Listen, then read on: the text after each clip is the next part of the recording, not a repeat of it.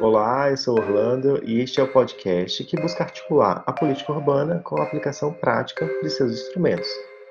Hoje eu estou acompanhado da Ana, que buscou aplicar simuladamente o instrumento de unidade de conservação em situações específicas e reais do Distrito Federal,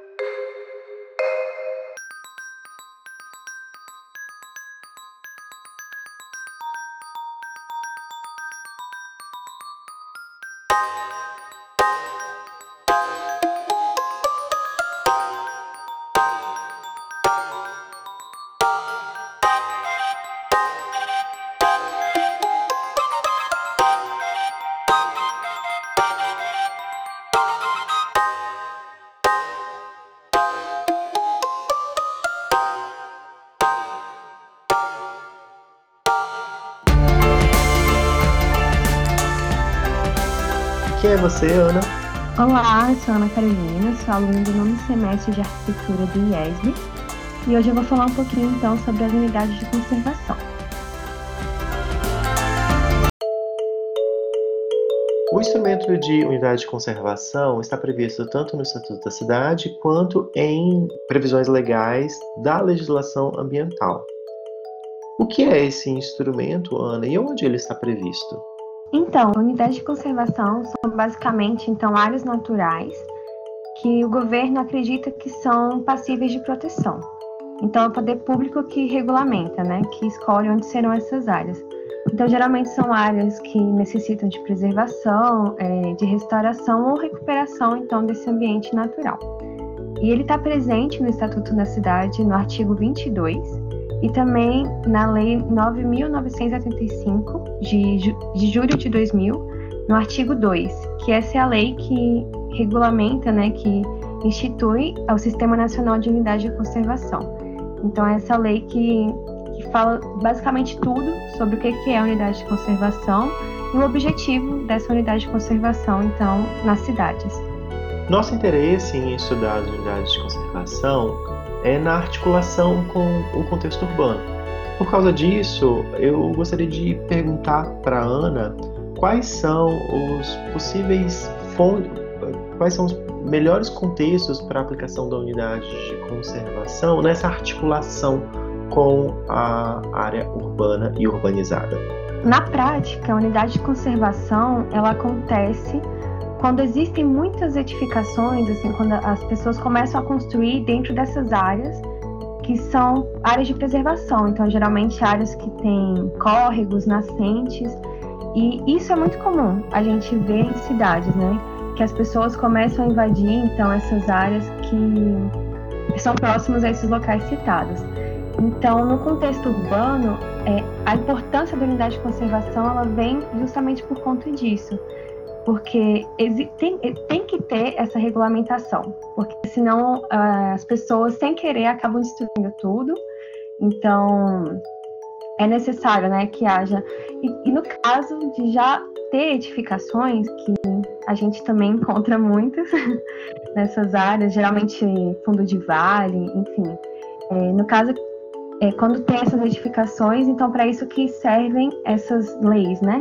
que aí mais, mais para frente eu vou citar um pouco melhor do, da, do contexto aqui em Brasília. A Ana buscou aplicar durante esse semestre a unidade de conservação em um contexto muito específico do Distrito Federal, com o propósito de implantar um equipamento urbano, uma arquitetura edilícia. Como foi a aplicação desse instrumento para esse propósito específico, Ana? A aplicação da unidade de conservação na prática, ela acontece com órgãos que são específicos de cada município, de cada cidade, né? Então, por exemplo, na esfera federal, a gente tem o Instituto Chico Mendes e o IBAMA, que são órgãos que executam, então, o sistema de unidade de conservação.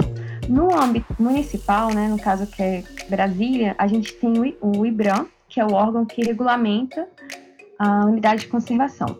Então, no caso, o meu terreno, o meu projeto, ele é em Taquari, que é um, um, terreno que fica próximo à unidade de conservação, que é a APA do Paranoá, Área de Proteção Ambiental do Paranoá. Então, nesse caso, o, que, os, o passo a passo que a gente tem que fazer, o que eu fiz, A primeira coisa é procurar o plano de manejo da APA do Paranoá, que está no site do, do IBRAM, do, do órgão Brasília Ambiental. Então, nesse plano de manejo, é, para a área específica do meu terreno, que fica no setor que é urbano, então, eu encontrei as diretrizes, o plano de manejo fala que são prioridades para aquele espaço. Então, no caso, eu separei algum, alguns pontos relevantes para casos de construção. Então, casos específicos como o terreno fica próximo a, a, a córregos, né? Então, nesse caso, não posso fazer grandes movimentações de terra, é, eu tenho que dar um descarte correto para o lixo sólido. Então, essas são questões práticas, né? Então, do uso de unidade de conservação. Então, como eu disse, o principal é o plano de manejo. Então, é, é o primeiro documento que você tem que procurar para colocar em prática a unidade de conservação. Imagino, Ana, que, como tantos instrumentos da cidade, há uma série de dificuldades na implantação desse instrumento. Afinal, são instrumentos muito robustos, voltados à política urbana. No seu caso, ainda tem toda a política ambiental, que tem toda a sua complexidade. Quais foram as principais dificuldades na aplicação da unidade de conservação? Então, como você falou, são várias normas, né? Eu acredito que você tem que alinhar, você tem que integrar tanto a parte da unidade de conservação, essa parte ambiental, com a própria norma, né, a diretriz lá do terreno, que no caso meu foi a lei de uso e ocupação do solo. Então, acredito que são duas coisas que você tem uma certa dificuldade, que é justamente unir e tentar encontrar a melhor solução. Outro ponto que eu achei complicado foi a questão de encontrar pequenos detalhes mesmo. Então, para tipos de construção perto ou dentro da unidade de conservação, então você tem que saber uma série de informações, como, por exemplo, a questão do esgoto no local, a questão da coleta seletiva. Então, são pontos específicos, mas que fazem toda a diferença no projeto, né? No seu objetivo construtivo.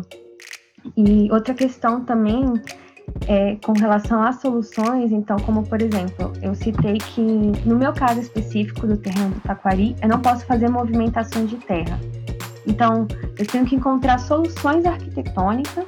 É, no meu caso, eu vou fazer um motel suspenso, que é justamente para que eu minimize é, esses impactos ambientais.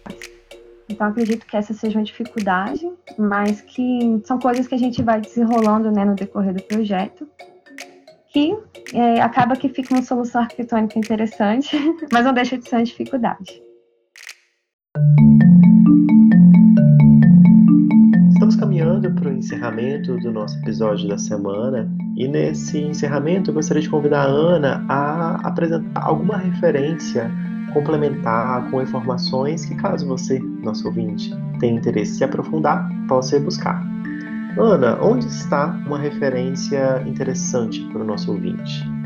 Então, para quem tem interesse em se aprofundar né, no assunto de unidades de conservação, como eu havia citado, é, a unidade de conservação ela é regulamentada pelo governo.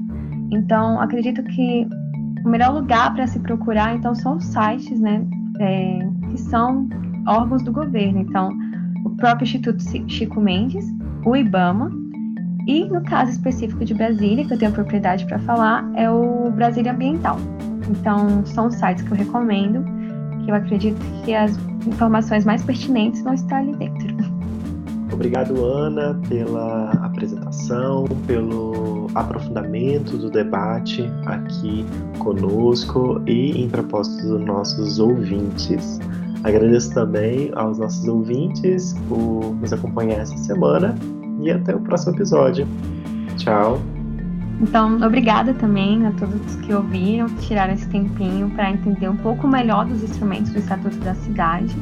E no meu caso específico, eu acredito que é um instrumento que é muito interessante, que merece a devida atenção, a devida atenção. Então, é isso, muito obrigada.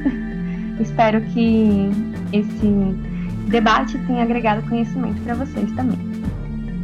Obrigado, Ana. Tchau, ouvinte.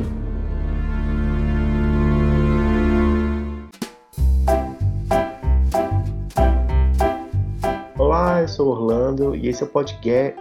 sempre falo podcast. Vou começar de novo, peraí.